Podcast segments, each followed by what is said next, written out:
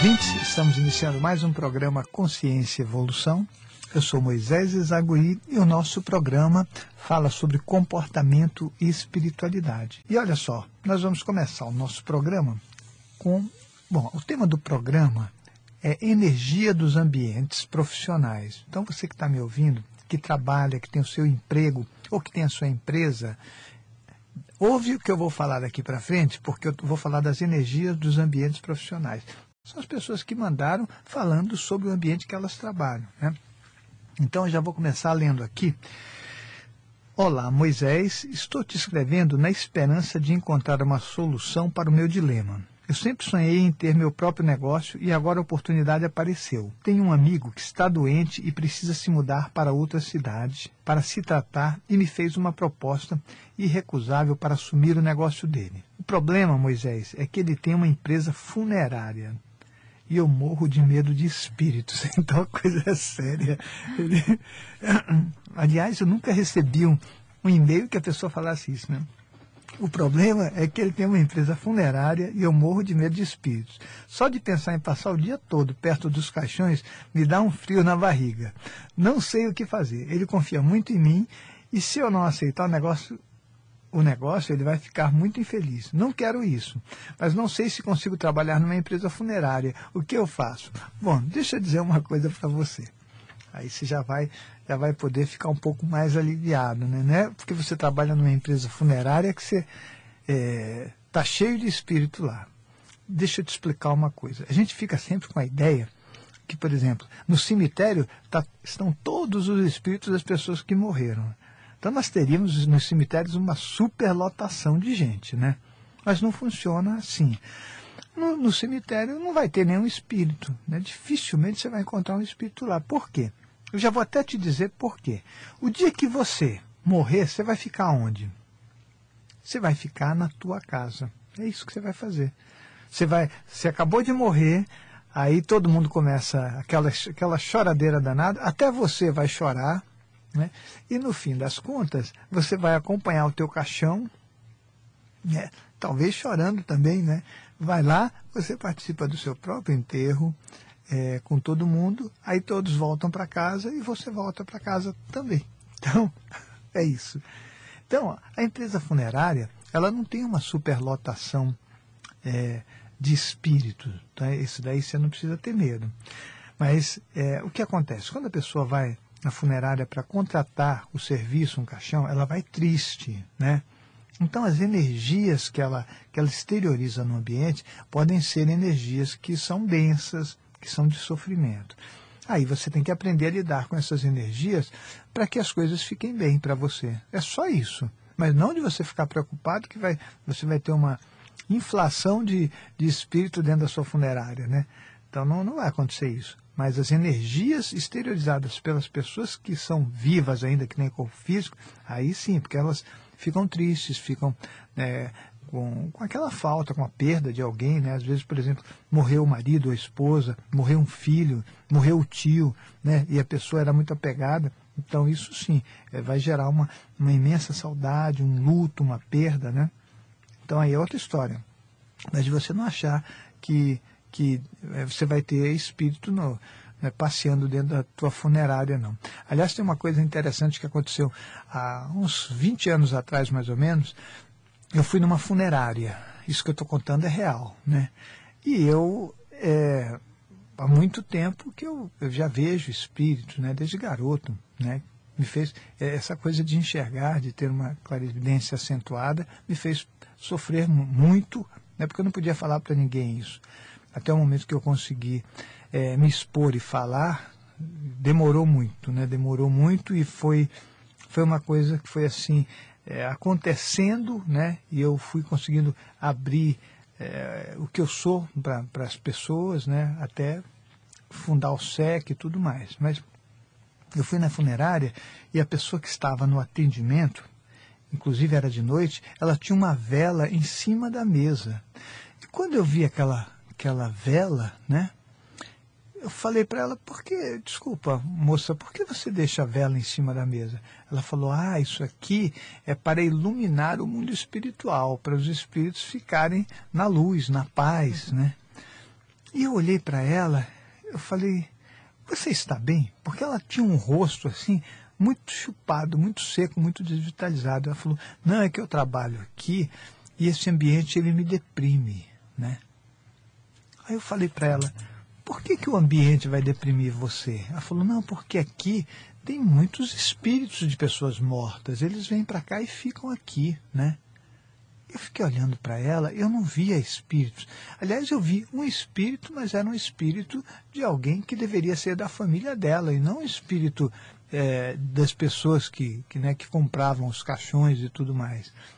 E eu fiquei pensando, puxa, a pessoa cria uma crença, né, porque a gente vem repetindo isso, nós criamos uma crença é, e as pessoas vão repetindo, e uma passando de uma para outra, e quando você olha, essa crença ela é tão forte que você emocionalmente está predisposto a viver uma situação que não existe. Né?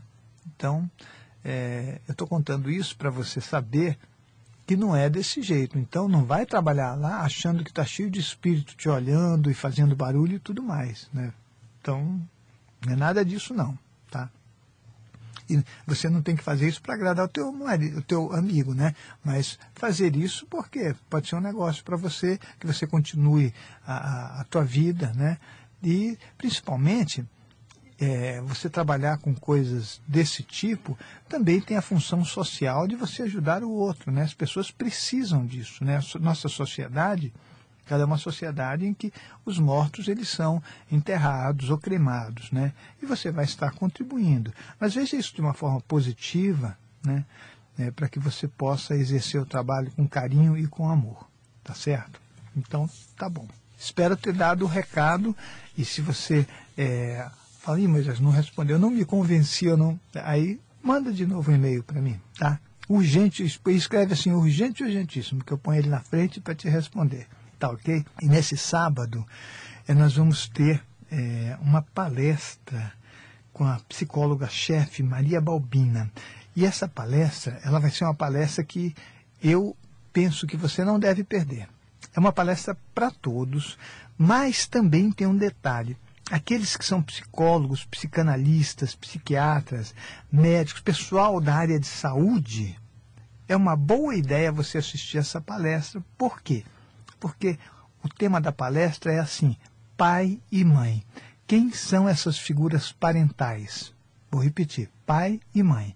Quem são essas figuras parentais? Ela vai explicar direitinho para você é, como funciona essa relação dos pais com o filho. Né? Então, é, como é que, que essas figuras estão dentro de cada filho? Então, isso é importante porque você vai descobrir não só com as pessoas que você trabalha, mas em você mesmo, como você se constituiu. Sábado, 24 do 10, palestra Pai e Mãe, quem são essas figuras parentais. Agora, uma boa também é porque você vai estar diante dela, né, que tem muito mais de 20 anos na área, e já trabalhou em tudo quanto é instituição. Maria Balbina entende bastante. Né? Ela, é, você vai poder perguntar para ela e conversar com ela sobre isso. Né? Tá ok? Sábado, 24 do 10 às 14h30, é uma palestra gratuita, tá ok? E se você quiser fazer terapia com a gente, lá no Centro de Estudos, né? É, é só você ligar no 5904-2116. Terapia 5904-2116. Então venha consertar, venha ajustar a sua vida, a sua parte emocional, né? Porque todos nós nós temos algumas coisas que nós precisamos ajustar realmente. E quando eu digo consertar, é porque nós vivenciamos numa sociedade que ela tem muita coisa disfuncional. Né? Eu estou incluso nessa história. Não estou dizendo que vocês ou outro tem. Todos nós precisamos fazer ajustes mesmo, porque é importante que a gente seja feliz. Olha só, Patrícia, mais este e-mail. Você pode lê-lo, por favor? Claro. É, o e-mail é: Moisés, gostaria de seu esclarecimento para uma dúvida que tenho. Não vou me identificar. Quando você responder esse e-mail, peço que por favor me chame pelo pseudônimo de Lina. Trabalho na recepção de um movimentado motel em São Paulo há oito meses. Confesso que me sinto um pouco constrangida quando tenho que dizer onde eu trabalho, mas acho que é um trabalho honesto e não devo ter motivo para me envergonhar. Até aí tudo bem. Acontece que tenho acompanhado todos os seus programas. Eu pego no site os programas e coloco no meu aparelho para ficar ouvindo no fone de ouvido, e aí eu comecei a ficar muito preocupada com relação às energias do meu ambiente de trabalho. Queria te perguntar se motel tem energia ruim e se isso pode me prejudicar de alguma maneira. Aguardo sua resposta, grata. É uma questão né, para se responder. Olha, querida, é, eu vou explicar uma coisa para você, que aí você vai, vai, você mesmo vai poder entender né, e até é, tomar algumas decisões na tua vida. Se você for num jogo de futebol, o que, que tem? Tem é, 50 mil pessoas ali agitadas, gritando, torcendo e exteriorizando energias emocionais, porque as pessoas estão num alto contexto emocional. Essas energias emocionais, elas são energias mais densas, né, que têm a ver com os chakras mais baixos. Mas se você, por exemplo, for numa balada, você também vai ter pessoas exercitando os chakras mais baixos. Você não vai numa balada e está todo mundo lendo a Bíblia, na verdade. Está todo mundo lá exaltando as suas emoções. Então, é a paquera, é aquela coisa de um ficar atrás do outro, são os desejos, é um monte de coisa. Então, esse ambiente também é um ambiente de alta produção de energias emocionais. Aí você vai falar, puxa, tá bom, mas e o motel? Né? Peraí, chegarei no motel. São dois lugares. Mas você vai, por exemplo, no hospital psiquiátrico. A geração de energias emocionais também é muito alta, né?